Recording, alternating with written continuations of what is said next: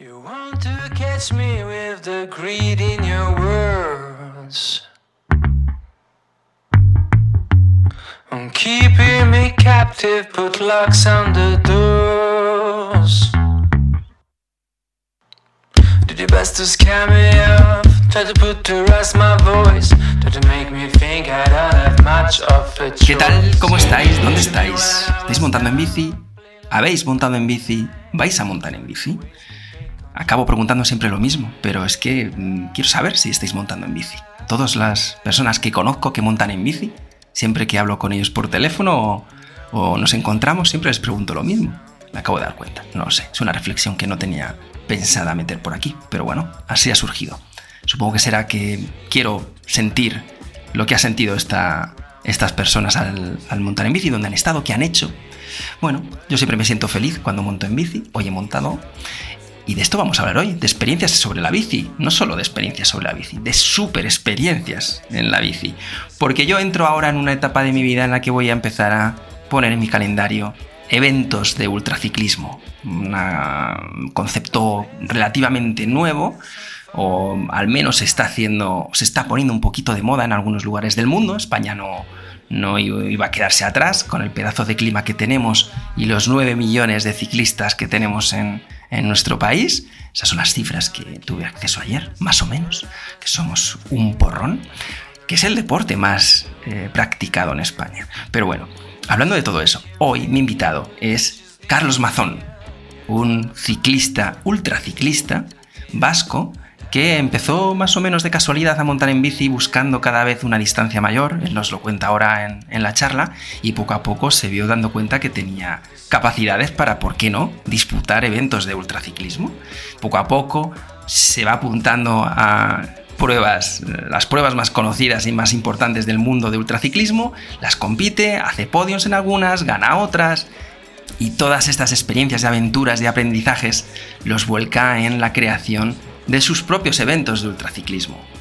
Carlos Mazón es el creador de Transibérica, que es la gran prueba de ultraciclismo en España, en agosto de 3.300 kilómetros, pero además tiene también otros eventos como Transpirineos o Basajaun, todos eh, pensados y diseñados en el calendario estratégicamente para que alguien pueda plantearse hacer en junio eh, Transpirineos, en julio Basajaun y en agosto Transibérica.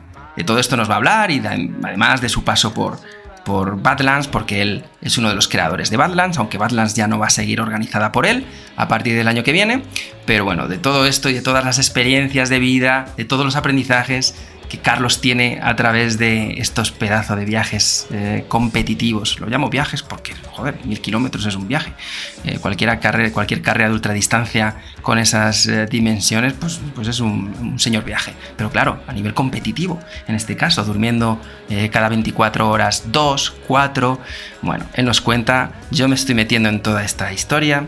Estoy un poco asustado, no os voy a decir que no, y de hecho me he acercado a Carlos para ir entendiendo un poco qué hay detrás de la que, de alguien que participa en este tipo de eventos, porque yo muy pronto eh, me lanzaré a mi primera aventura en, en, uno bastante salvaje.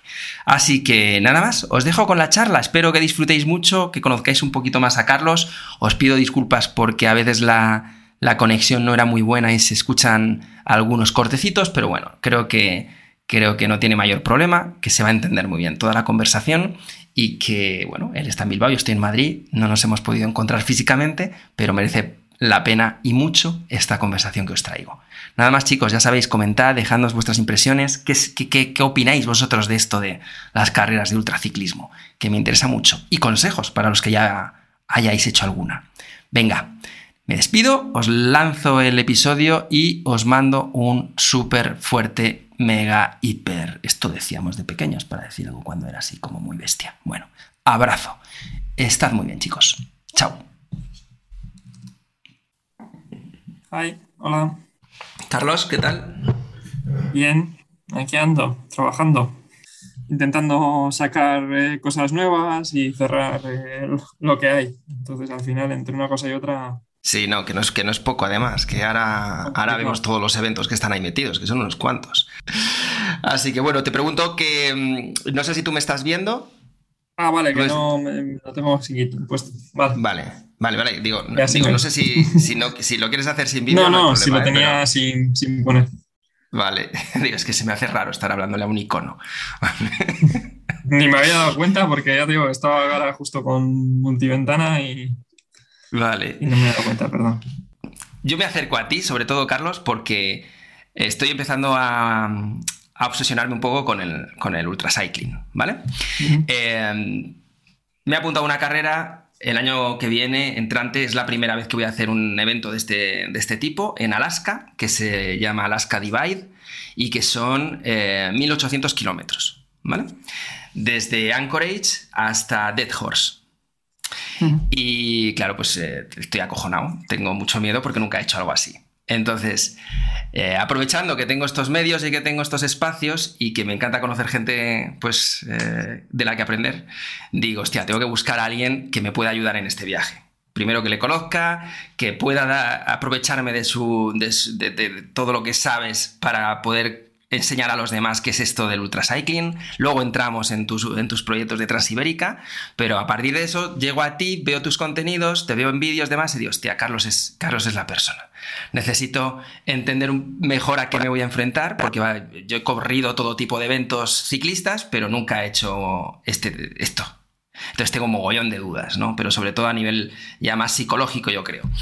Y por eso llego hasta ti. Eh, todavía no he anunciado en ningún sitio que voy a correr esta carrera. De hecho, es la primera edición.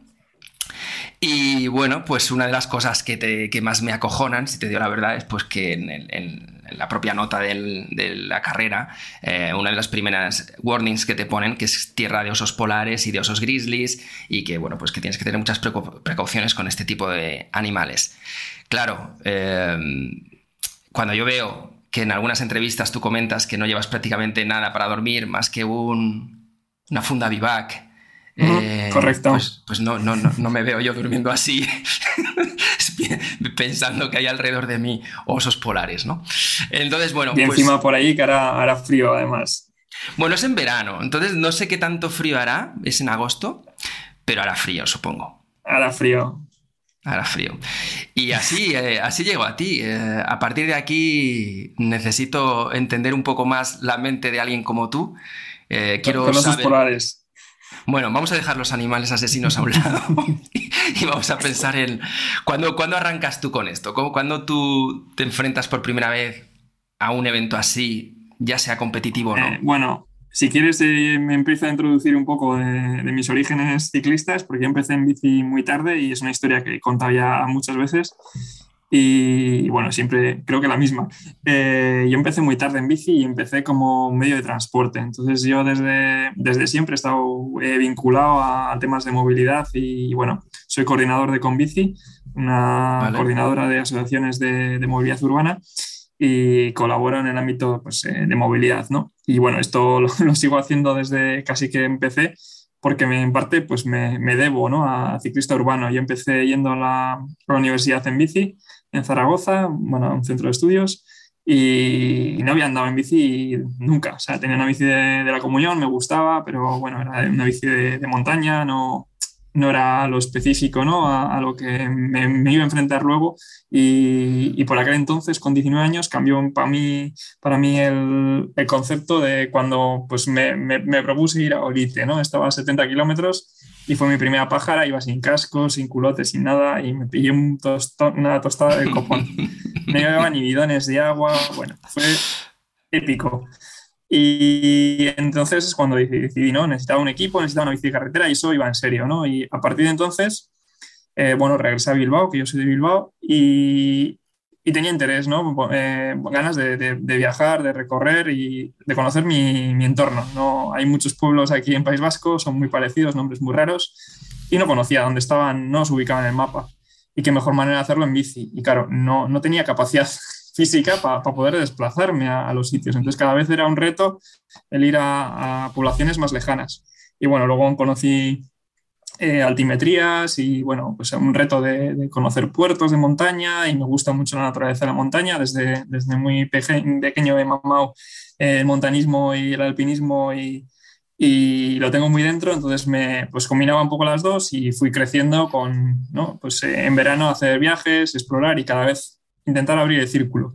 Y todo cambió un poco cuando, pues después de la universidad, eh, me hice mi primer viaje con alforjas. Ya había hecho alguno previo, pues Camino a Santiago y algunas cosillas con bici. Pero ya ese sí que dije, uff, me va a ir un mes, eh, rollo ya aventura, supervivencia. Y bueno, fue que ya empecé con muchas historias, de muchas aventuras ya desde el principio, ¿no? Pues volé a otro sitio, ¿no? No pensaba que volaba por Bruselas, volé a Charleroi, bueno, muchas historias. Ya empecé a combinar, ¿no? Eh, bici de, o sea, tienda de campaña con, con algunos hostales, eh, hice un viaje de 3.000 y pico kilómetros en 20, 20 y poco días, 21 creo. Y la historia es que cuando me doy cuenta de que al final estoy viajando con casi 30 kilos de bici y haciendo 180 kilómetros al día y de una forma relajada, no sin mucho miramiento. Y digo, joder, mi estado de forma es muy bueno. O sea, estoy haciendo un montón de kilómetros, ando bien. Y claro, la gente de mis amigos me dice, joder, antes un montón. Entonces, eh, bueno, a raíz de ese viaje y, de un segundo que hice, a través de, también de Europa, ¿no? Pero más hacia el este, un amigo me dijo, ¿cuál, fue el primero? ¿Cuál fue el primero, Carlos? Sí, en 2013 hice, en 2013 creo, 2011, ahora ya me bailan las fechas, creo que 2011 fue hice de Bruselas, hice todas las capitales europeas, porque quería conocer dónde estaban las capitales europeas, entonces hice eh, Bruselas, Gante, Brujas, luego subí por la costa, Rotterdam, Ámsterdam, Utrecht, luego bajé por el Danubio hasta Luxemburgo, luego crucé Luxemburgo, bueno, antes de Ulm, eh, bueno, bajé eso, bajé hasta Estrasburgo, Stuttgart, eh, Ulm, eh, crucé a Suiza y luego hice todos los grandes Alpes, la ruta más o menos típica desde Stelvio hasta Niza. Y en Niza ya, pues dije, hasta, aquí hemos llegado, andaba con una chavala, me volví en, tren a Bilbao y, listo, ¿no? Pero ya eso me marcó el, un poco el, el, devenir del futuro, la experiencia fue muy buena, eh, ya te digo, iba combinando acampada libre con, con algunos hostales y tal, y, y, fue muy buena experiencia pasé muchas penurias, pasé mucho de todo. Me, me, en Alpes. Era en mayo, entonces a finales de mayo. Era ya, bueno, pues se considera ya casi verano, pero bueno, en, montaña hacía frío. En montaña, sí, claro. Y claro, pasé muchas cosas, ¿no? De noches de mucho frío, nieve, bueno, de todo, ¿no? Eh, no, no sabía casi inglés, bueno, pues cosas. Y, y bueno, me marcó el, el devenir y luego hice otro viaje desde Milán hasta Sarajevo y luego volví por eh, Montenegro, la zona de Croacia, toda la costa, Italia y bueno, y fue otro viaje también de otros 3.000 y muchos kilómetros. Y de nuevo, pues sí, me encontraba muy bien físicamente y ya te digo, no, no nunca había entrenado ni nada, solamente pues viajar y, y con el peso de las alforjas y, las ganas, ¿no? Al final pues era motivado, ¿no? Tenía mucha, motivado. mucha dedicación. ¿Sabías la bicicleta que llevabas o en ese momento todavía estabas más No, no, la más barata de Decathlon, eso ya te digo, eh, una bici de 300 euros de Decathlon de carretera y no tenía nada. De hecho, no tenía ni, ni agujeros para, para alforjas, eh, le puse unos adaptadores y, ya está. Y con esa hice 43.000 kilómetros hasta que en el segundo viaje descubrí cuando llegué a casa al año siguiente de que estaba fisurado el cuadro y me compré otra, otra bici. Pero bueno, eso es otra historia. Y la idea es que, bueno, a partir de esos viajes, ¿no? Mis amigos me dijeron que, que andaba bastante, tal, eh, y un amigo, otro amigo me dijo que en Estados Unidos estaban haciendo la Transam. Es un recorrido, bueno, eh, de casi 7.000 kilómetros, de una ruta cicloturista muy popular en Estados Unidos, y que estaba secundado ¿no? por la eh, Adventure Cyclist Federation, que bueno, ahí es una especie de asociación que pues, promulga también pues, eh, la movilidad urbana y afines, ¿no? Y bueno, la idea de, de, la carrera era más bien hacer eh, pues el recorrido bueno, pues, histórico, ¿no? que se fundó hace 200 años, o no sé cuándo fue, hace un montón de años, y que se hizo, no, 200 años, no, 40 años, en 1979 creo que fue, con el Bicentenario del Estado de la Nación. Bueno, eh, la ruta tenía mucha, mucha bibliografía, mucha, mucha documentación, te hablaba de los estados, había eh, guías, porque... ¿Cómo es, la ruta? ¿Cómo es? El, ¿Cómo es? ¿De, dónde a dónde? Desde la costa oeste hasta la costa este, empieza en Astoria, en la frontera entre Oregón y Astoria, y luego eh, baja un poquito por la costa del Pacífico, entra enseguida hacia eh, Ohio, luego cruza lo que es todas las rocosas prácticamente hasta Colorado y Wyoming, luego pasa a Kansas y ya cruza hacia la costa oeste eh, para llegar un poco más abajo de Washington. Son 6.800 eh, kilómetros y como te digo, es un, es un recorrido cicloturista, entonces hay mucha documentación y muchos tramos que están señalizados y, con carriles eh, bici, ¿no?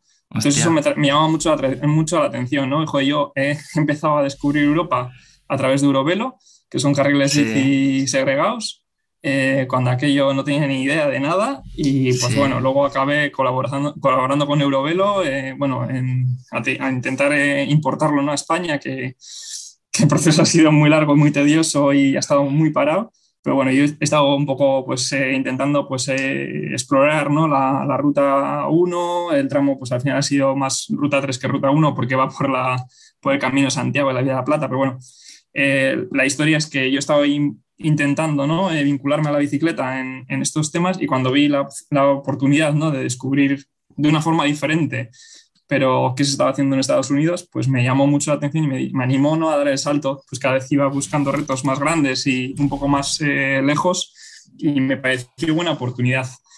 Y, bueno, pues ahí lo hice es una carrera. Es una carrera. Sí, es una carrera, pero ya te digo que tampoco es, son de este estilo, ¿no? Son de autosuficiencia, estábamos 40, pues y más o menos como el, dormir, dormir más o menos como va, con libertad, ibas parando donde pillabas. Claro, sí, sí. De hecho, eh, también es otro dato casi histórico. Eh, creo que he sido el único que no he pichado un hotel en, la carrera. Era una marca que también que tenía salvo necesidad el no parar y dormí dos veces bajo techo, pero siempre pues eh, tres, dos y media, vamos a decir siempre pues eh, pidiendo, ¿no? El, buscar pues en una buena iglesia o acogiéndome pues por algún ciudadano o alguna persona que me, que me viese por el camino. Pero mi intención primera era intentar no, no buscar hotel, más que nada por la, el estrés que me genera cuando viajo, el, la logística, ¿no? El reservar un mm. hotel, el llamar. Bueno, no tenía teléfono porque en Estados Unidos es otro tipo de línea, entonces... Claro fui sin teléfono, iba con mapas de papel de las guías de, la ruta de, de, allí, que es como lo veo, pues ahí de Adventure Association tenía 12 mapas y cuando me aburría iba leyendo la parte de atrás del mapa que te ponía información turística de, de las zonas y estaban muy, muy completos, pero te digo, yo iba muy verde, sin ninguna experiencia de nada y, y de tirado, y fui de tirado eh, literal, o sea, con la funda que tú decías al principio, Ivac, así dormí 19, 18 noches, ¿vale? Entonces, eh, alguna noche con 2-3 grados, bueno, todo lo que conlleva a ello. Y ya te digo, la experiencia fue muy buena, sobre todo la, sensación ¿no? de, poderío cuando acabas, de decir, eh, he viajado 20 días con la bici y solo la bici, porque al final mm, llevas una bolsa, pero es eh, súper pequeña, ¿no? Es un recambio, un, un chubasquero y poco más, ¿no? Y esa, esa, esa sensación me, me gustó, me gustó mucho y es un poco lo que me dio motivo luego a, cuando volví a seguir, ¿no? A decir, joder, he acabado segundo esta, este recorrido, que bueno, luego al final fue cuarto porque hubo historias de, correcciones de, la clasificación y tal. Y bueno, acabé segundo y digo, joder, sin estar preparado, sin tener una bici digna, sin, sin nada, eh, he acabado bien, he hecho 330 kilómetros al día durante 20 días, yo estaba, digo, convencido de que si mejoraba, en plan de si me lo preparaba y me enfocaba a ello, podía hacer mejor resultado. Entonces es cuando, pues por un lado, me, entró el gusanillo de, de, prepararme de verdad, ¿no? A nivel físico, porque no estaba preparado, o sea, a nivel de aventura y, y de cabeza igual sí, pese a ser joven y no tener experiencia, pero a nivel físico no, no me había preparado nada. Y dije, jo, vamos a prepararnos y vamos a entrar en este mundillo que mola, ¿no? Y empezaron a salir pruebas en Europa y bueno, ya existía la Transcontinental y bueno, pues eh, me, propuse como objetivo ir a la Transcontinental. Y bueno, al año siguiente no pude porque no tenía presupuestos ni, ni dinero ni nada y estaba pues eh, trabajando. Y al siguiente sí que fui, ¿no? En 2017. ¿Qué, Esto, eh, fui a Transcontinental. ¿Qué edad tenías? Porque, porque lanzas y no paras. sí, tendría 26 25 años, creo, cuando hice Estados Vale. Unidos y 27 cuando hice O Transcontinental. sea que más o menos a los 25, después de esos dos, tres viajes, el Sí. tercero ya más, más competitivo, Eso ahí es. te das, ahí te das Eso cuenta es. de que, de que puedes encontrar un buen caldo de cultivo para esa competitividad que tienes ahí dentro, que a lo mejor ni te habías dado cuenta que la tenías. Eso es. Sí, Y que encima, además eres capaz encima no es ni, sí, encima no es ni competitividad, es, o sea, sí es competitividad, porque luego la gente me dice y sí soy competitivo, pero es más allá que competitividad, es un poco lo que, lo que tienen de bueno este, este tipo de eventos. Y es que al final es eh, superación a ti mismo y es la satisfacción que te da el conocer tus límites, ¿no? El buscar eh, un paso más allá y el decir, eh, el darte cuenta, ¿no? De lo que eres capaz de hacer. Y es, esa es, es- es algo que muchas veces no valoras y, y, joder, es, es una sensación brutal, ¿eh? Y, no solamente eso, sino el, el vivir con poco.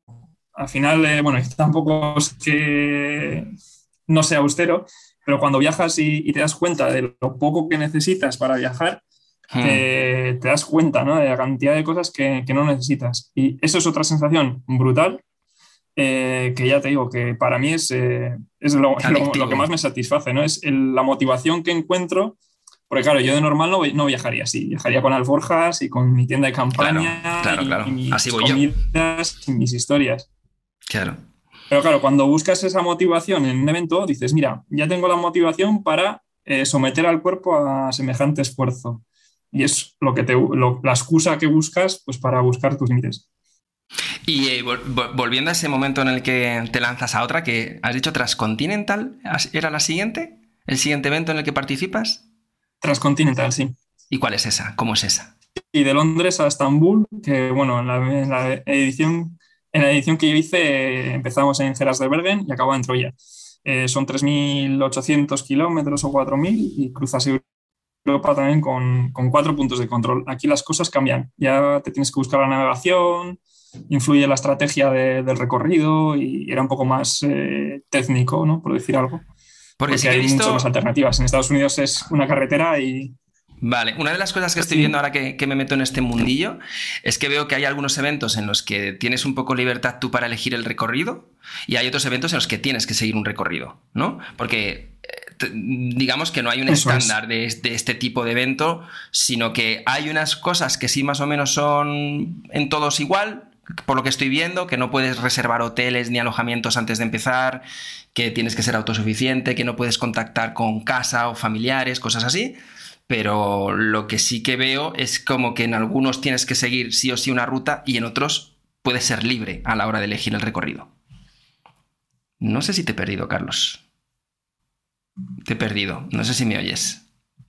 No te, te- no sé si te ¿No me diste oyes? cuenta que te has caído, has estado casi un minuto Sí, sí. desaparecido. Ah, vale. no, por eso estoy retomando donde lo he dejado. Vale. Pero no sé, se, se ha escuchado mi, mi, Sí, sí. mi duda. Yo lo he dejado el- justo hasta, hasta cuando Vale, empezó a hablar de los dos tipos de rutas que Exacto. de carreras. Y esto es así. Pues ¿no? sí, eso, eh, hay dos, eh, como, como dices, hay dos tipos de, de eventos y aparte de, de- de ser con, con ruta o sin ruta, también hay con asistencia o sin asistencia, porque ya si entras en el, en el apartado más eh, deportivo, sí que hay eventos que son con asistencia, como la Risa Cross América, por ejemplo, o otras pruebas en, en Italia o en Francia, que son con coches de asistencia. Entonces, para mí eso ya es otra cosa. O sea, es Claro. un evento ¿Qué tipo de puramente asistencia? deportivo, no hay, no hay aventura. no- Claro. ¿Y, y qué tipo de asistencia? ¿Asistencia de la organización o asistencia propia del corredor que se monta ahí? no, privada, equipo? tú te tienes que buscar Privada. tu equipo y, y toda la historia, eso es. Ya. Vale, vale, vale. Y en, en este caso, entonces, Transcontinental, dices que salía, aunque no fue tu edición, pero normalmente es desde Londres hasta Turquía. Y, Eso es. ¿Y cómo fue, ese- cómo fue esa experiencia? ¿Cómo fue ese evento? Bueno, pues eh, fui bastante bien de forma, tampoco llegué al tope tope, pues porque estaba ya viviendo en, en Reino Unido y trabajando allí y bueno, la vida no era tampoco tan, tan cómoda, pero, pero sí que llevaba un estado de forma pues bastante mejor ¿no? que, que en Estados Unidos. Llevaba ya ¿Estabas de hecho preparándome más de un año, sí, sí, ya me entrenaba bien, ya llevaba dos años entrenando prácticamente, o sea, ya tenía un bagaje y, y una condición física mejor. Y, y bueno, el recorrido, pues evidentemente al final eh, tiene muchas eh, circunstancias, ¿no? Al final acabas pues pillando días de lluvia, eh, se cruza Alpes dos veces, pasaba por Durmitor, que ya había viajado, había pasado viaje hace, hacía ya tres o cuatro años, entonces conocía la zona, que siempre pues anima. pasamos por Macedonia, y hubo movidas con, con, tormentas torrenciales que hubo muertos en, carretera y me tocó, me, tocó esa, misma noche, me tocó pasar en bici y, iba segundo en aquel momento y iba luchando la segunda posición y pasó el tercero. Entonces dije, joder, si ha pasado, eh, mucho no será. Entonces me forzó a, a continuar y pues a estar dos horas debajo de una lluvia torrencial, no veía ni el suelo. Fue épico pero bueno, la experiencia fue, fue muy buena, acabé defendiendo la tercera posición relativamente bien.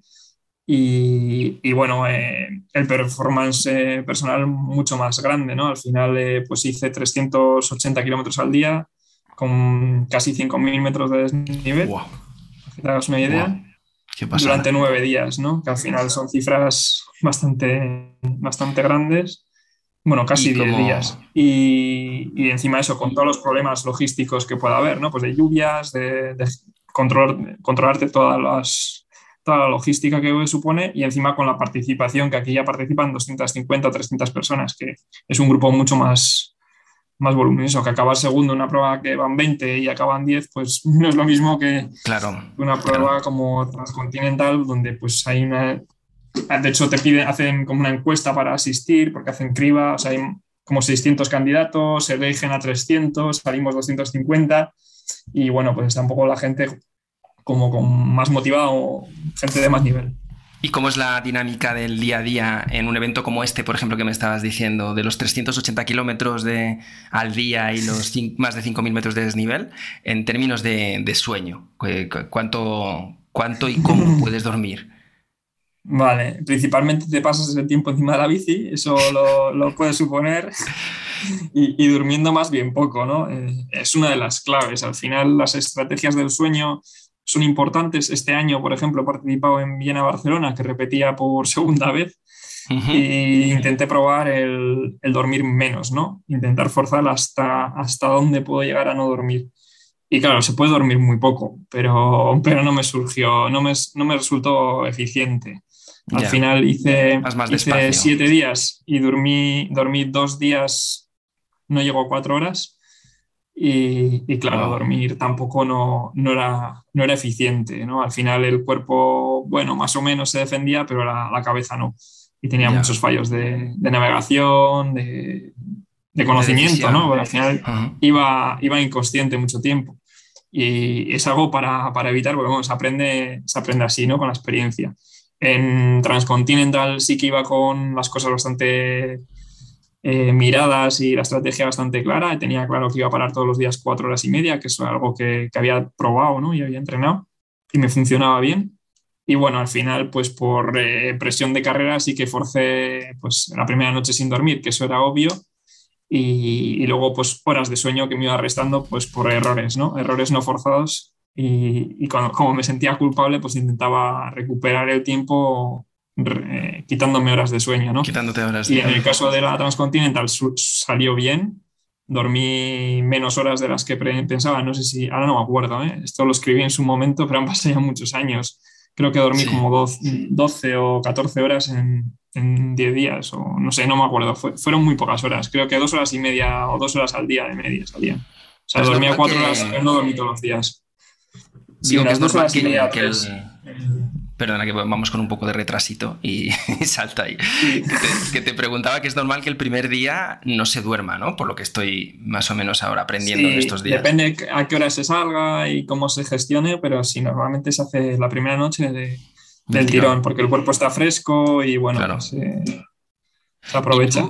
en tu día a día normal, eh, ¿eres, ¿eres dormilón o duermes poco? ¿Cómo, cómo es lo tuyo? Porque bueno, soy, igual soy perezoso, pero ya duermo poco, ¿eh? me, me acostumbro, ya el cuerpo está en una rutina, sí, yo creo recordar que dormía bastante, pero ahora duermo, duermo poco. Esto te ha, día a día duermo menos de seis horas. Sí. Hostia, vale, claro. Es que esto es una de las cosas que a mí más me, me está eh, asustando de, este, de esta nueva experiencia. Y es que a mí, pues, eh, noto bastante cuando duermo menos de 7-8 horas. Lo noto bastante. Luego, cuando estoy en carreras por etapas, pues a lo mejor paso días en los que has hecho un esfuerzo muy grande y al cuerpo le cuesta descansar y, y realmente no duermes más de 2 o 3 horas y al día siguiente estás muy bien y rindes muy bien. Pero claro, son experiencias en carreras por etapas que, con todos mis respetos, aunque algunos les llamen ultra cycling, no tiene absolutamente nada que ver con el ultra cycling. Porque tú llevas, eh, llegas a meta, tienes tu duchita, tu masaje, comes, te echas la siesta, luego vuelves a cenar por la, vuelves a comer otra vez en la cena, te duermes 7, 8 horas. No, esto es que hace poquito vi, buscando información de ultracycling, vi a un, a un creador de contenidos pues que estaba comparando eh, la Cape Epic, bueno, está hablando de la Cape Epic como ultracycling, ¿no? Y digo, hombre, pues no, no tiene nada que ver. Pero... Pero yo lo que me preocupa es esto, me preocupa es decir, hostia, eh, yo no voy a competir. Este, este evento en el que te cuento que voy a ir el año que viene, pues no voy a ir a competirlo, yo voy a terminarlo, ¿no? Pero quiero terminarlo de una forma relativamente decente y no me quiero ir a pasear, quiero, quiero sentir que de alguna forma pues estoy eh, forzándome al máximo, ¿no? Llevando mi cuerpo al límite, que también es un poco lo que me, lo que me seduce, ¿no? De estos eventos. Y, y, hostia, yo no sé si puedo estar un día sí, un día no, un día sí, un día no, un día dos horas, otro día cuatro horas. Eh, alucino cómo psicológicamente no puedas, no entres en, procesos eh, destructivos, ¿no? Con, en la toma de decisiones, en la frustración ante cualquier cosa que te pase. ¿no? Tú comentabas hace un momento, oye, no, que errores en navegación. Ya, pero ¿y, ¿y el coco va con optimismo en situaciones así? ¿O tú es que eh, ni frío ni calor, tú tiras y ya. Eso es, eso es eh, lo que te tienes que entrenar y un poco lo que, lo que van estas pruebas. Al final, lo que comentas, ¿no? Pues eh, la Titan Desert o la Cape Epic, la gente lo llama ultra, ultras y no, no, no tienen nada que ver. O sea, puede ser a nivel deportivo, pero es que ni eso.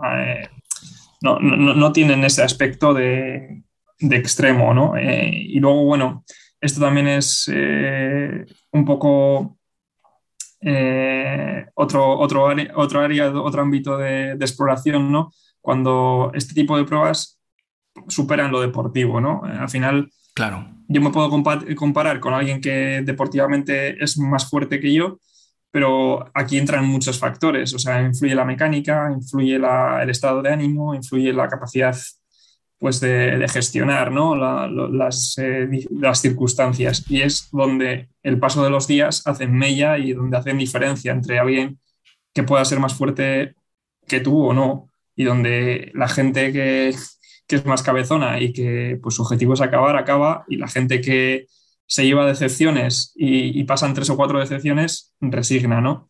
Entonces, para mí es la principal diferencia. Y hay gente que no le gusta, que hay los puristas de, del ultrafondo que, que buscan más el, el, el, tener asistencia, ¿no? el buscar el límite del cuerpo. Y bueno, pues es, es, otra, es otra rama.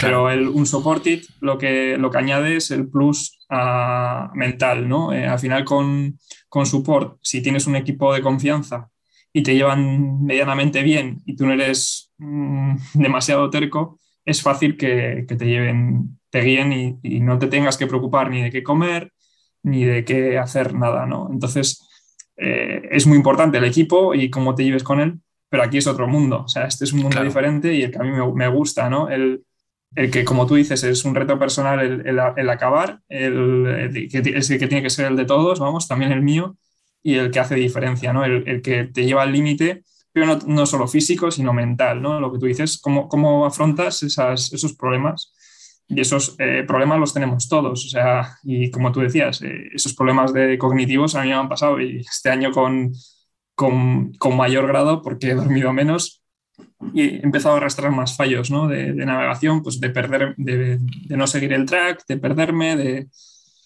de diferentes circunstancias y aún queriendo de no poder seguir el track, ¿no? Porque vas tan, ciego que, eres incapaz de reconocer pues, el recorrido y, te frustras. Entonces, claro, ¿cómo resolves esa frustración y, eres capaz de solventar ¿no? las circunstancias? Es lo que te hace la diferencia entre abandonar o no, o entre pues, tener una, avería o una frustración mayor o, o seguir para ¿Y, tú tienes, y, ante eso tienes tus propios métodos que has identificado y, te los, y los has ido trabajando para ti? ¿O, es que tú ya de serie traías una cabeza muy bien amueblada? ¿Cómo, cómo han ido bueno, no, sé, ya te digo que es experiencia y yo creo que, bueno, pues a mí también me, me gusta el, el, el, contar, ¿no? Con, con, que ya he hecho, pues eso, algunos viajes y algunas pruebas y, y, lo bueno que tengo o, que creo que tengo es que he acabado todas, ¿no? He tenido, pues en Atlas hace el año pasado tuve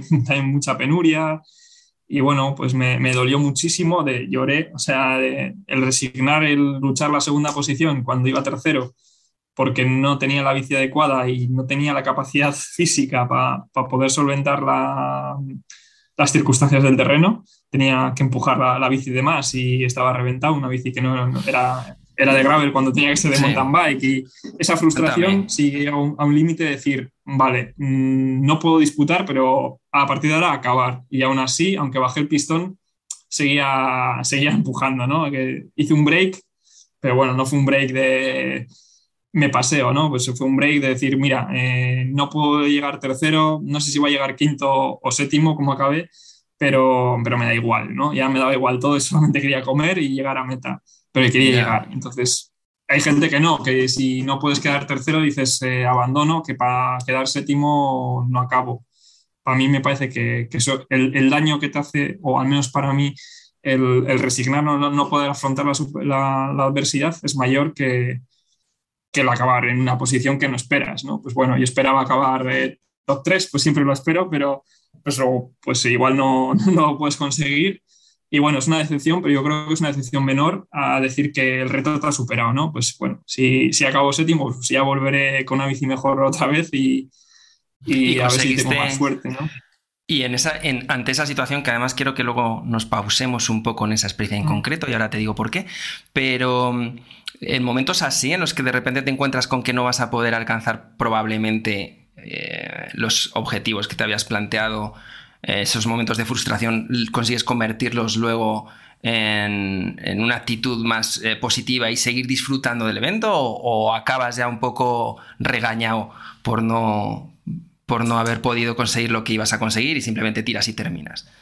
¿Consigues disfrutar realmente del momento? En ese, en sí, yo creo que al final, a la larga, igual en el momento no lo disfrutas, pero a la larga disfrutas de, de todo, incluso de los momentos malos. Entonces, hay, circunstancias, como te he dicho, de, pues estar cansado y, pues, o la bici inadecuada, lo que sea, pero aquí tienes que darte, que darte cuenta de que la, la situación o el, el, viaje es largo, ¿no? Entonces no es una cuestión de, tienes que saber que es una montaña rusa y, y bueno, esto ya son consejos de, un poco más profundos, ¿no? Pero pero al final esto eh, ya he hablado también de ellos en algún escrito, en algún post, en algunas historias, pero es como, como una montaña rusa, ¿no? Lo que te digo, al final eh, en pruebas de más de 200 kilómetros, eh, que son más de 8 o 10 horas, ya se empieza a ver esto, ¿no? el que pasas por estados de ánimo diferentes, ¿no? Y en una prueba de más de 200 se puede dar, pero ya en unas pruebas de, de ultrafondo se dan todos los estados de ánimo posibles y todas las, eh, todos los caracteres que tengas van a salir a la luz. Se van a levantar. Entonces, eh, claro, entonces tienes que contar con ello y tienes que estar dispuesto a, asumirlo. Entonces, eh, tienes que contar con ello y tienes que empezar a extrapolar, ¿no? A decir, bueno, sabes que es algo momentáneo, sabes que puede estar, puede ser, puede venir, ¿no? De factores internos o externos si son externas porque está lloviendo o hace viento, no, no tienes remedio, te da igual, tienes que ser estoico. Si son internos, sabes que son momentáneos, pues igual es que no has comido, no has bebido o tienes fatiga y te tienes que plantear, ¿no? Pues igual paras a descansar o comes, o entonces tienes que siempre buscar una solución y siempre pensar que es algo momentáneo. O sea, nunca vas a estar tan, tan mal como para, o sí, ¿no? Igual tienes, yo qué sé, un, un problema de salud y, y deriva en algo más grande pero generalmente son siempre circunstancias momentáneas y, todas tienen solución. O sea, y todas pasan. casi todas. Menos la pasan. muerte todo tiene solución, ¿no? Que decía. Exacto. Oye, y volviendo a esto de, del Atlas, yo ahora dentro de una semanita a poco nos vamos a Marruecos a hacer unos 10-12 días. Eh, pues de bikepacking, mm, haremos eh, etapas de 100, 100 algo al día, como mucho, ¿vale? Tampoco más, porque va más de disfrutar el recorrido. eh, pero hablando, escuchándote hablar del Atlas y que no habías podido alcanzar tus objetivos porque no elegiste la bicicleta adecuada, eh, estuve viendo la bicicleta que habías llevado, pero me, que- me faltó un dato dentro de la descripción general de la bici, que era el ancho de rueda. Te digo porque yo voy a ir con gravel a esta aventura de, dentro de unos días. Eh, Sí, voy con gravel, yo- pero voy con 50 de ancho de rueda. Y no sé si tú ibas más estrecho o por qué mountain bike frente a gravel. Vale, yo llevaba eh, la 3T Exploro con cubiertas eh, las Gravel King SK de 47 en Vale. 27 y medio, ¿vale? Que eso, Vale. si hubiese sido 29, igual hubiese tenido un chance, pero con 27 y medio, no, no. ¿Cuál Se era el quedó muy problema? corta, encima- Eh, ¿En qué sentido se quedó corta? Sí. Pues que eh, anduve 32 kilómetros de los 1150 que era, era la prueba, anduve 32 o 34 kilómetros. Vale. y se me hicieron muy largos. Al final sí que había terrenos que igual eran por la bici, había terrenos que eran para andar para todos, incluso con bici de montaña. Pero en los descensos, sobre todo, perdía muchísimo tiempo. Entonces me daba muchísima impotencia el eh, somet- someter a un desgaste extra para recuperar esos 5 o 10 minutos en una subida y ver cómo en la bajada perdía 10 o 20 minutos fácil porque no podía frenar, no podía bajar a más de 15 o de 20 por hora porque no lo daba la bici. O sea, me- no, me, no me podías poner a una caída ni, ni a un fallo mecánico. Entonces, eh, lleva el cuerpo al límite y encima la frustración ¿no? de tener que ir frenando y, ver que te pasan bajando. Y me pasaron bajando, ya te digo, eh, pues hasta, hasta luchar la la tercera posición, más o menos íbamos bastante segregados y en cabeza, pero ya cuando vi que no, no, no podía, no podía recortarme horas de sueño ni de paradas porque no paraba ni dormía. Claro, Entonces ya no claro. tenía ningún chance para mantener la posición. Llegué al, al tercer día, eh, fueron cuatro días, dormí uno, eh, dormí el la segunda noche y dormí dos horas. Y, y claro, cuando veía que ni aún así llegaba, era, era, era incapaz. Digo, no tengo más recursos para poder mantener la posición. Ponerlos, claro.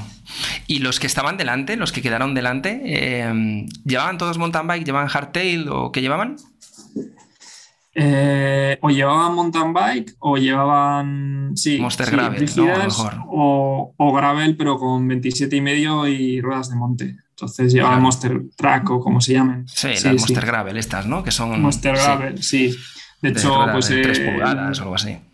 Eso es, o dos y pico, pero ah, yo ni dos es la diferencia. Ya.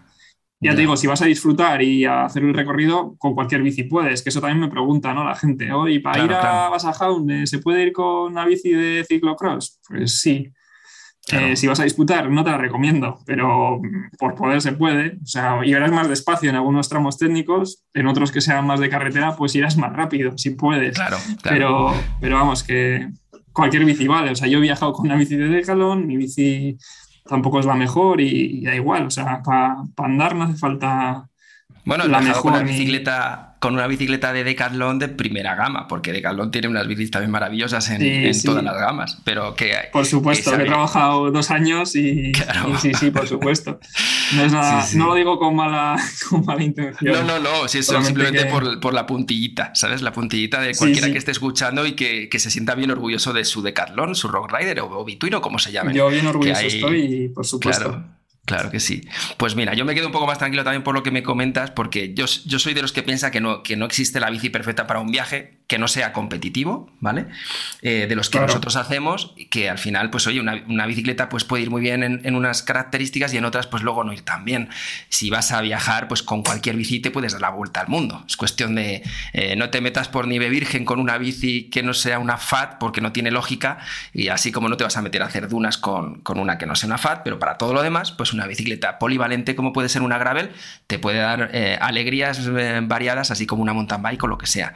Pero me había quedado con la duda porque en el vídeo en el que estabas explicando sobre ese evento eh, no escuché el ancho de rueda. Dije, ostras, ¿será que llevaba un ancho de rueda más pequeño o cómo era la cosa? ¿no? Entonces ahora ya me has aclarado. 47 es bastante, o sea que tampoco iba tan... Sí, sí, no, no, no, iba, no iba ciego, pero claro, iba sin taco, que claro. pues luego he probado más cubiertas. Yo no tengo experiencia en, en bici de montaña prácticamente ninguna.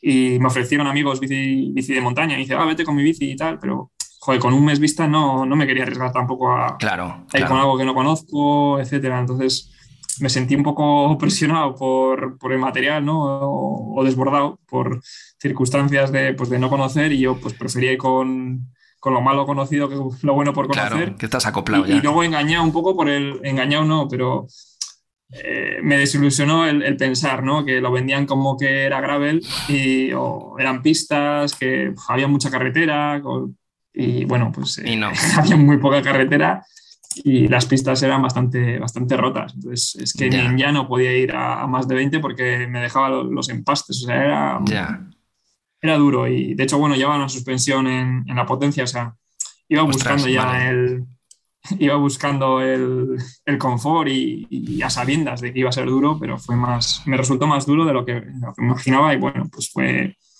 error de, de, pardillo, ¿no? Bueno, la experiencia nunca había estado en Marruecos tampoco, así que bueno, para mí era, era conocer, era una experiencia nueva. ¿Vas a volver? Pues me gustaría, pero a ver cuándo. Hmm. Sí. Perdona que estoy a punto de estornudar y estoy intentando aguantármelo. vale, bueno, y en, todo, y en todo esto que estamos contando, que seguro que, hay un montón de viajes por ahí eh, por contar, pero que ya habrás contado mucho eh, en muchas ocasiones, llega un momento en el que nace Transibérica. Que yo, yo me he topado con este proyecto hace poquito, pero ostras, he alucinado con lo que hay ahí montado. Eh, son varios eventos de este corte del ultracycling. Eh, todos más o menos con el mismo, con la misma filosofía, aunque he visto en alguno de ellos que sí que hay, tienes que, el de Transpirineos, por ejemplo, que tienes que seguir ruta. He visto algunos que no, que puedes hacértela tú. Eh, Eso es. ¿qué, qué, qué, eventos tenemos en Transibérica? He visto que hay tres, ¿no? De momento. Eso es, eso es pues eh, empezó con la idea o con, sí, con, con la referencia ¿no? de Transcontinental, porque pues eh, mi idea hubiese sido correr un año antes y, y bueno, todo se, se, retrasó un año más.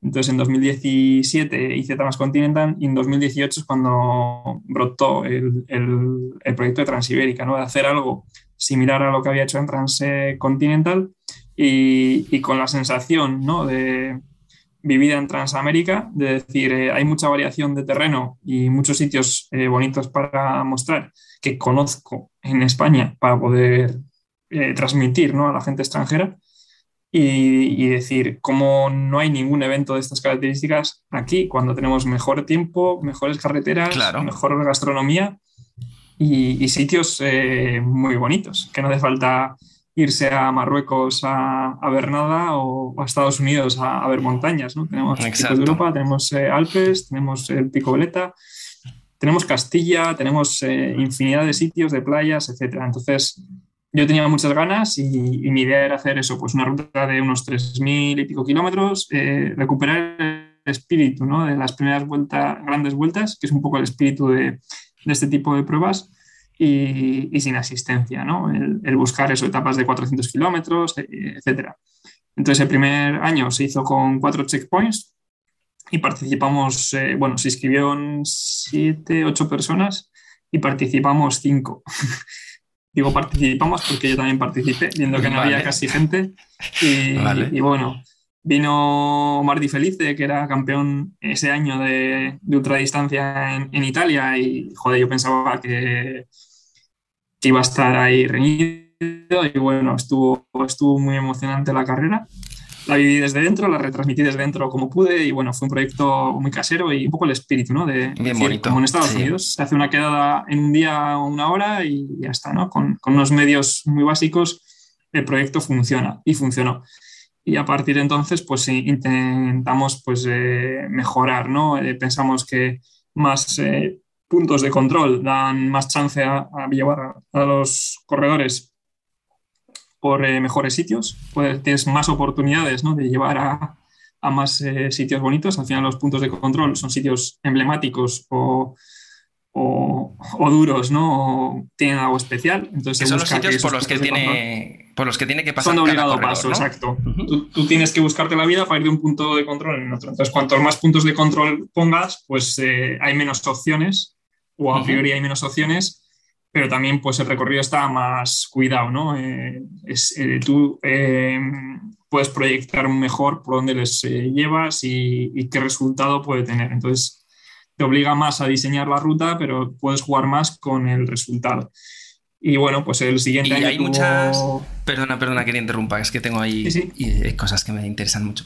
Y hay mucha variación en la definición de rutas según los participantes. O sea, hay gente que, que solo hace, que solo se busca carreteras, hay otros que van pues más con el instinto gravel y van enlazando pistas, o cómo, cómo es esto. No, generalmente se busca lo, lo más corto Lo más rápido. hoy en día con Google y aplicaciones así buenas se, se tiende a hacer rutas muy parecidas. Eh, lo bueno es que hay muchos, eh, muchas páginas y muchos enrutadores y, y- y muchos datos. Entonces depende cómo lo diseñes, con qué mapas y con qué programa, pues te dan diferentes resultados. Y es un poco la, la- la única diferencia entre comillas. Y digo la única porque muchos puntos de control están puestos muy a verde para que haya diferentes alternativas y sean Vale. válidas. Entonces, siempre hay algún punto de control que está hecho muy a mala baba para que haya opciones muy diferentes. Y, y digo esto no con ninguna mala intención, sino es parte de, de este tipo de aventuras que es como una especie de handicap, ¿no? Se llaman en, en ciclismo urbano, ¿no? Carreras eh, como gincanas. Y el aspecto psicológico, como decíamos antes, es importante. Y cuando tú ves que tu rival va por otro sitio, te empiezas a plantear a ver si tu ruta es la buena o no. Vale. Pues claro, Porque tú puedes ir bien, mirando en pues- tiempo.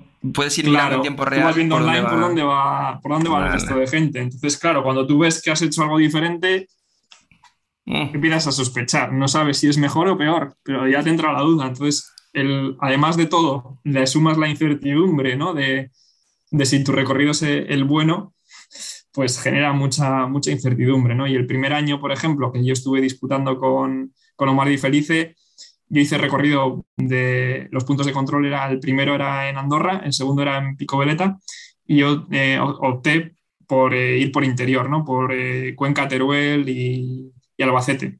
Y Omar Di Felice tomó la, la costa, por todo Valencia, Murcia, hasta Cartagena, un poco más para abajo. Y, y claro, yo sabía que el recorrido de la costa era una opción, porque, pues bueno, puse los recorridos y conozco el terreno más o menos.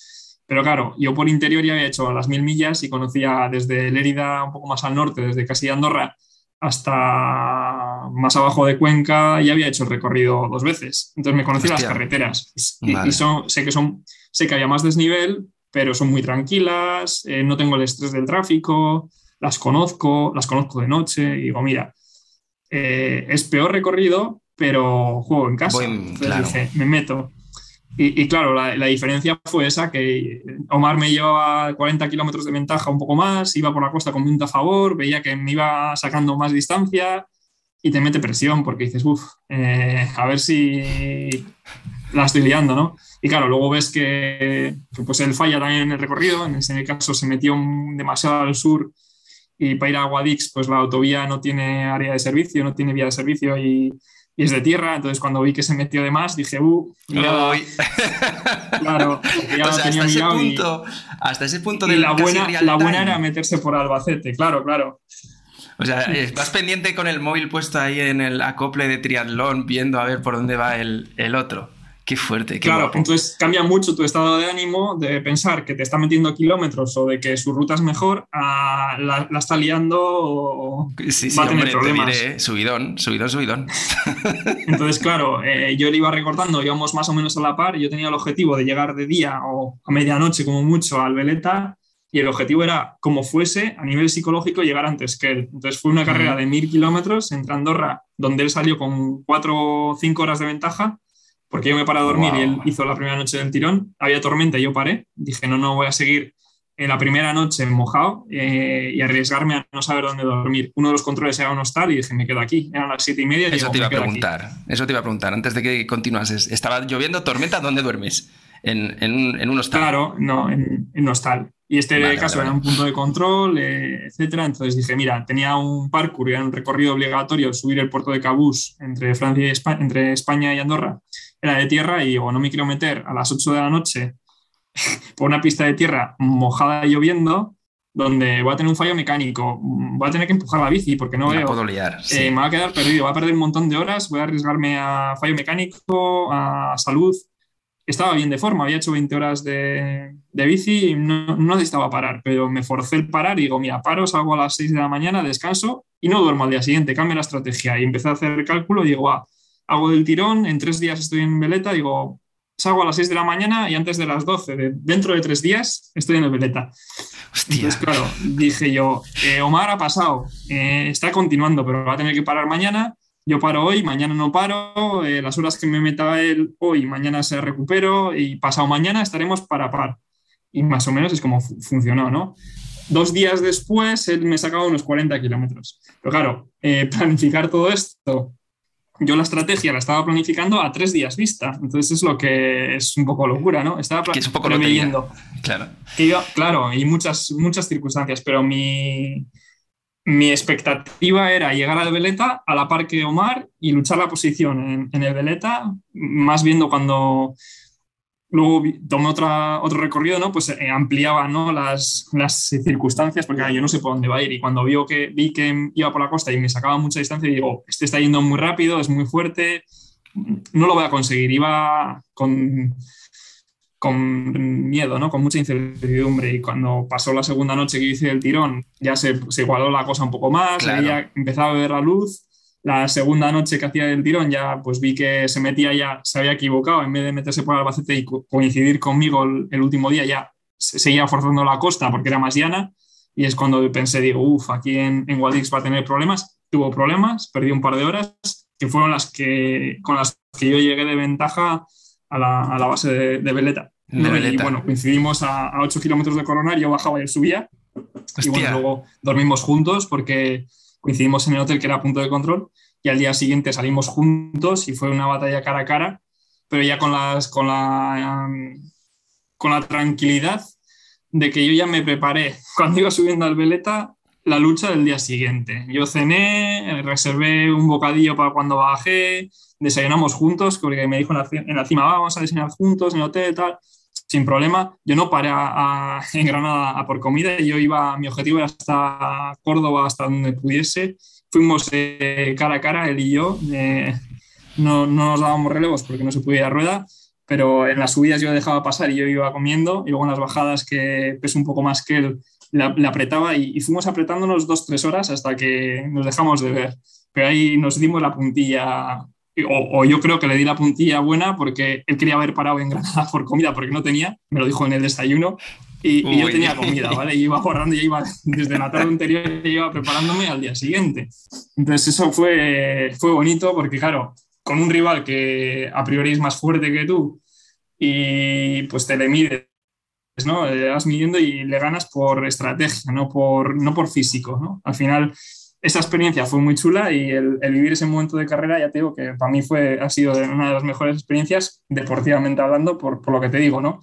La sensación de, de fuerza fue brutal y, y de lucha, ¿no? Esos eh, tres, cuatro horas de, de relevos, entre comillas, ¿no? De, de, ver, ir viéndote, pues te vas creciendo y, y, cada vez que le pasaba le pensaba que le iba haciendo daño, digo, ahora le estoy haciendo daño, que voy aquí a tope, y claro, a tope después de cinco días y, y casi dos mil kilómetros, ¿no? Y claro, cómo, cómo eh, acabó reventado, le pegó un golpe de calor, intentó Hostia. abandonar, eh, bueno, fue...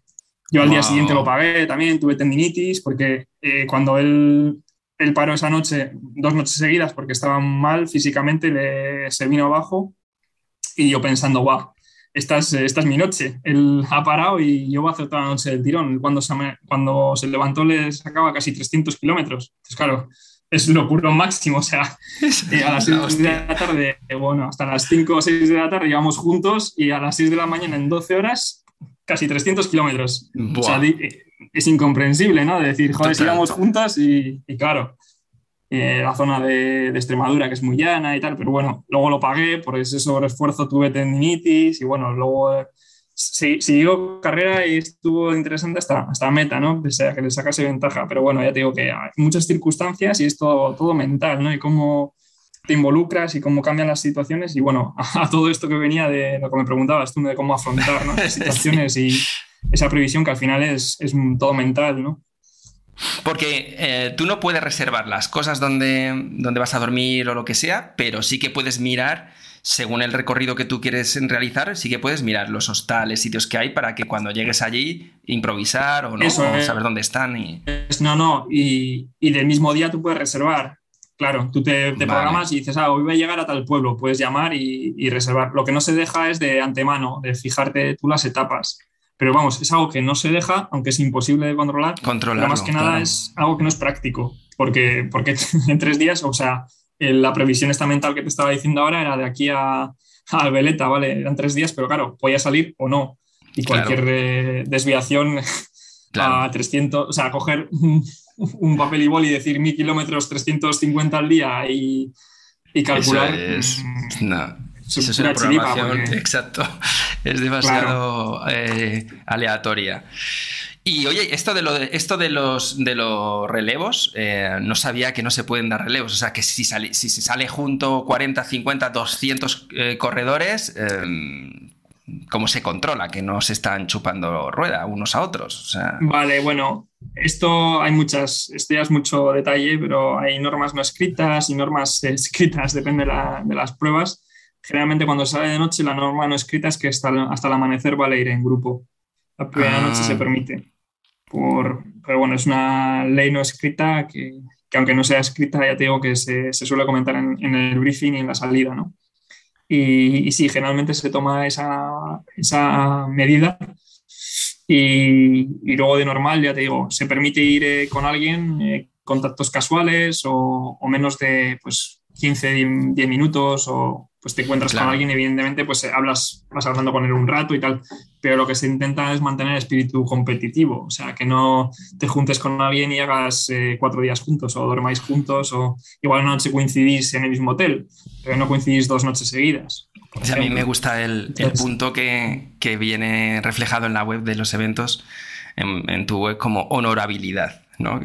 el, código de honor en el código de honor inherente al bikepacking y al ultraciclismo sin asistencia. Aunque la organización pueda tomar medidas, solo los propios riders pueden, asegurar un evento justo.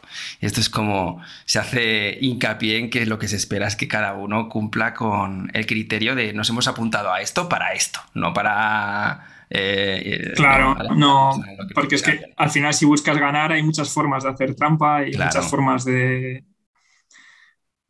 pues eso, de, tener ayudas, ¿no? Desde, pues desde casa, desde las reservas de hotel, o sea, yo esto lo he vivido y lo, he visto. Que y se tiene que hacer. Ayudas. Yo en Transcontinental he visto también ah, eh, coches de familiares eh, a lo largo de la carrera, entonces sospechas mucho cuando ves en medio de Grecia o en medio de un coche inglés eh, siguiendo a tu hijo o lo que fuese. Pues es que...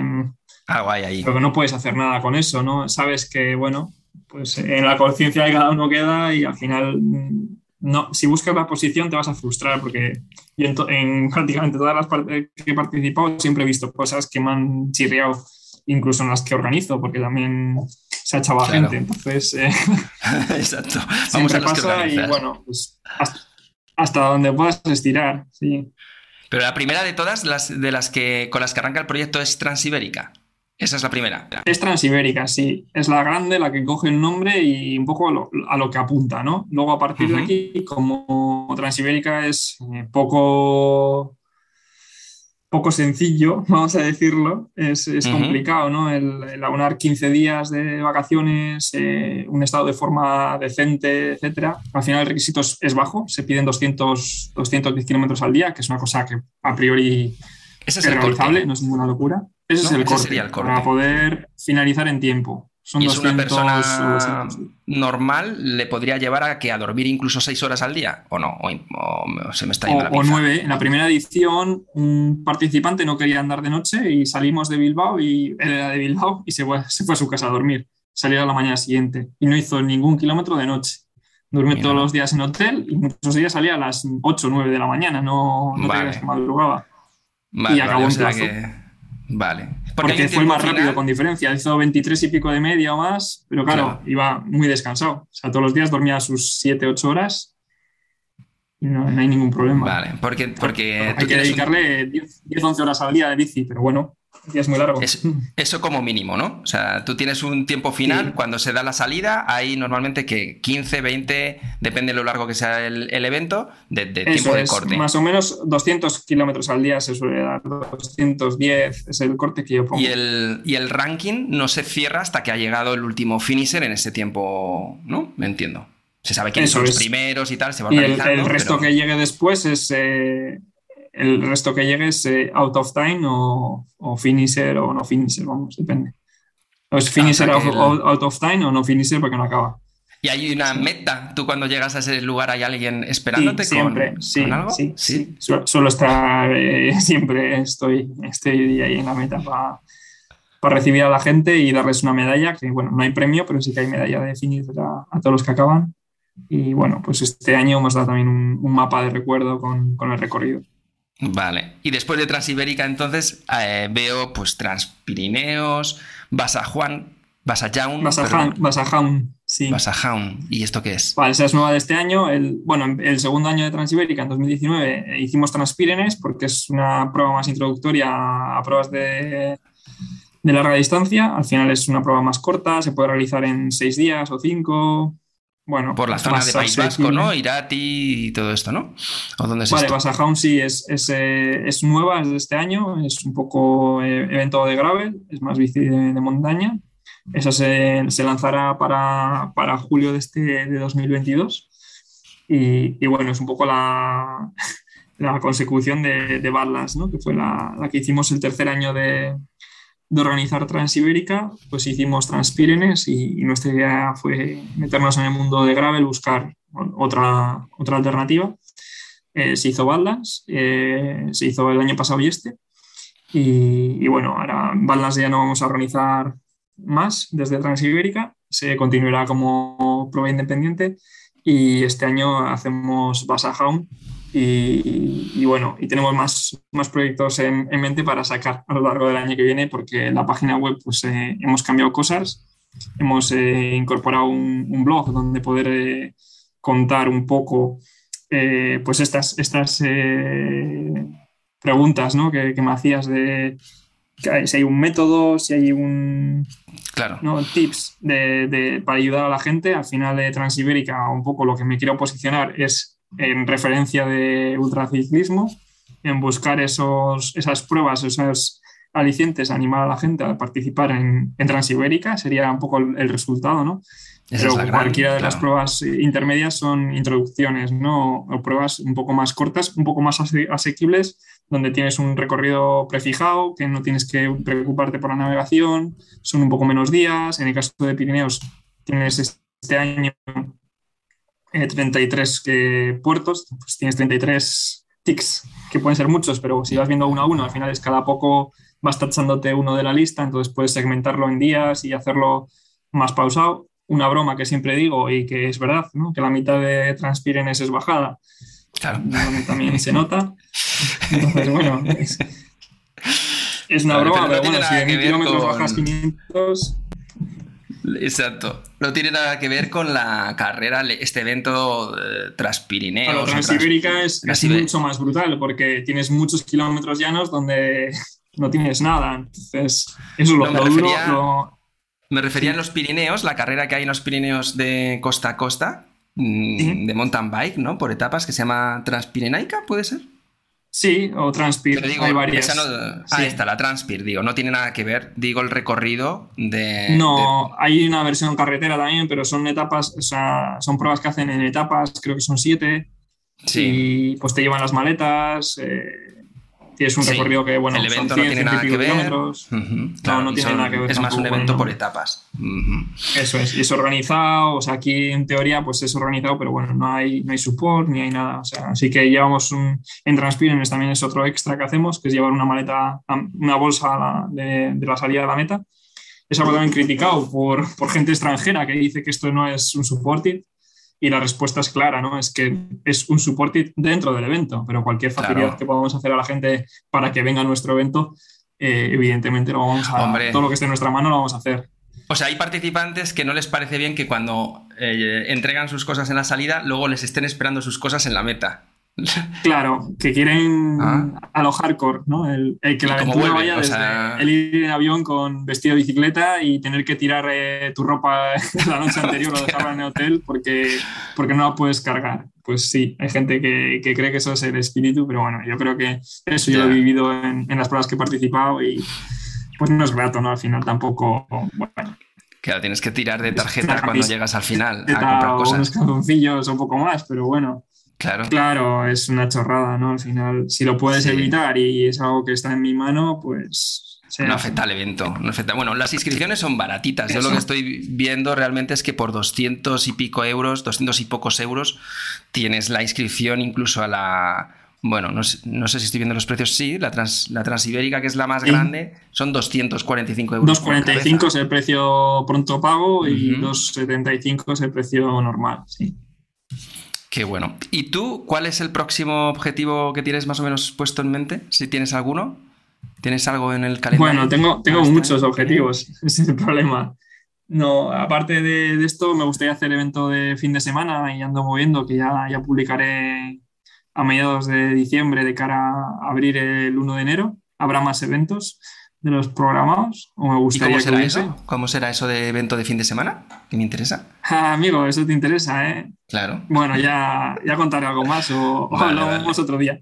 Vale, vale. Yo tengo que empezar a, ponerme a prueba con estas cosas, porque en agosto. Claro, pues, esa es la eh, idea, ¿no? Eh, y bueno, pues eh, ya ando desde el año pasado ya intentando fomentar el ciclismo femenino y este año hemos hecho una inversión un poco más eh, seria. Hemos invertido unos 1.500 euros en, inscripciones eh, femeninas y en invitaciones, sin mucho éxito, ¿vale? Sí que hemos aumentado de 5,4 a 7,8% de participación femenina, pero el ratio sigue siendo bajo.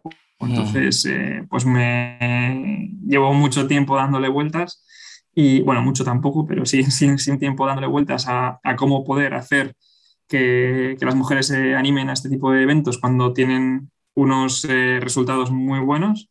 O sea, para la poca participación que hay, hay, muy buenos resultados.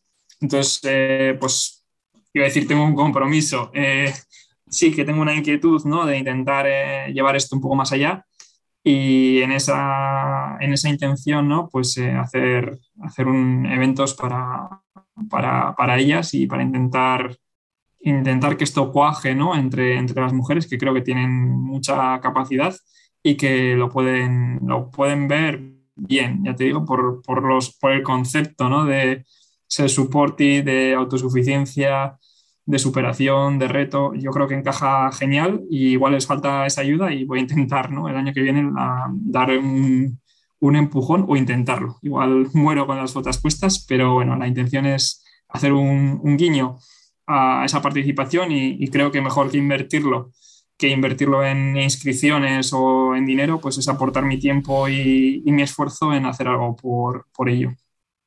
Hombre, yo creo que es el, el gran tema que viene, ¿eh? a nivel así competitivo nuestro mundo, en el sector, el gravel está desbordándose por todas partes eh, no paro de decirlo, pero es que es un tema muy relevante que hace, hace poco en Marca era portada como segunda noticia, el, auge de las gravel, ¿no? que es, algo que ya más o menos te hace medir un poco la temperatura de cómo, de cómo está creciendo esto. Y a nivel competitivo, o no quizá tan competitivo, porque yo hablo de competición, pero me refiero al, que busca la experiencia y al acabar, no al que busca el podium como tú, pero desde luego que estos eventos para mí van a ser el temazo en los próximos dos, tres años, porque creo que es el es, es lo que te falta al concepto finisher que hasta ahora no hemos tenido. Todos los que hemos ido a un montón de carreras o eventos de, por etapas en el mundo, eh, bueno, pues son más o menos copy-paste unos de otros. Te cambia el escenario, cambia eh, pues el, tipo de evento, pero son muy parecidos todos. Al final acabas siendo finisher de un evento por etapas en el que las comodidades, pues oye, están ahí y, bueno, está muy bien, oye, tú te sientes muy realizado cuando terminas. Pero este otro rollo es diferente. Aquí ya juegas con, rincones oscuros de tu cabeza, eh, pasan muchas cosas y eso es muy sexy en una, en una sociedad que está ahora mismo tan herida de, de tantas eh, estreses, de tantos eh, impactos y de tantas ansiedades, ¿no? De repente este tipo de pruebas empiezan a poder tener mucho interés en gente que está un poco saturada de, un día a día muy, muy pesado, ¿no? Yo le veo, yo le veo, le veo, le veo que esto va a ser un, un pelotazo. Y solo hay que ver que están creciendo este tipo de eventos por todo el mundo ya a una velocidad que, que yo me he puesto hay, a hay cientos de pruebas eh, todo, y, de muy de mucho corte o sea al final hay por etapas hay lo que tú decías no con, con track sin track de, de 500 de 1000 de 2000 de los kilómetros que quieras eh, ¿Y están metiendo, están metiendo algunas de estas con e-bikes? ¿Estás viendo también esto o no? Esto el año pasado también pasó por mi mente y bueno, este año con todas las eh, dificultades, eh, mm, lo ha apartado un poco, pero sí me gustaría hacer una clasificación e-bike. Porque ahí el tema, dejando a un lado el, rollo del pedaleo asistido que le pueda herir a alguno, pero hostia, el tema de la eficiencia con el consumo y tal es un puntazo también. Claro, tienes que jugar con las baterías, con dónde recargas, cómo paras, al final es otra es autosuficiencia diferente, o sea, en vez de preocuparte por qué comes y dónde, te tienes que preocupar por dónde cargas y cuándo. Exacto, y, entonces, claro, dónde dar juego. Como en... Sí, entonces Claro, claro, cuando vas al gas, porque tienes dos horas y es un bonus, pero no lo puedes eh, quemar. Entonces, o puedes llevar una batería extra, pero bueno, pues también es más Depende peso si quieres llevar Peso, claro. Mola. Sí que pasaba por mi mente, pero igual ya el año siguiente. Ya te digo, no he tenido una demanda muy grande, pero sí que me gustaría ser pionero también en, eso, ¿no? En hacer Pirineos era la que más me, llamaba, entre otras cosas por circunstancias, ¿no? El año pasado me escribió un tío que, que, iba a participar y que por una lesión no podía, pero que andaba con la bici eléctrica y a ver si podía participar, mantener su inscripción, aunque fuese fuera de, fuera de clasificación. Le dije que sí. Y dije, sí, sí, sí, por supuesto, te has pagado la inscripción y yo aquí vendo una experiencia, una experiencia y un tiempo. O sea, yo te, te, exijo, entre comillas, ¿no? Si quieres ser finisher, acabas en este tiempo. El, cómo lo hagas me da un poco igual. Entonces, eh, sí que ya te digo, eh, me surgió el año pasado a raíz de eso, de un participante que se lo planteaba, al final no pudo venir, pero ya tenía puesto en el briefing y todo, explicando que iba a haber un corredor, para que la gente no se chinase, claro, si, si, en una subida de repente pasa un tío como una moto, ¿no? Pues, eh, claro, lo tenía ya contemplado. él. Que realmente ahí no hay tanto, no hay tanta ventaja porque a 25 corta, el handicap también de llevar más peso en llaneando es un problema. O sea, para mí es un punto, es una categoría que no despreciaría nada a la categoría, eh, digamos, convencional. Me parece que tiene, sobre, todo si te metes en carretera, ¿eh? Porque llanear con una eléctrica no es fácil tampoco. Yo creo que. Claro no aumenta la técnica, al final también tienes más riesgo de más eso de, darte una hostia de técnica, porque hasta subiendo necesitas tumbar, etcétera.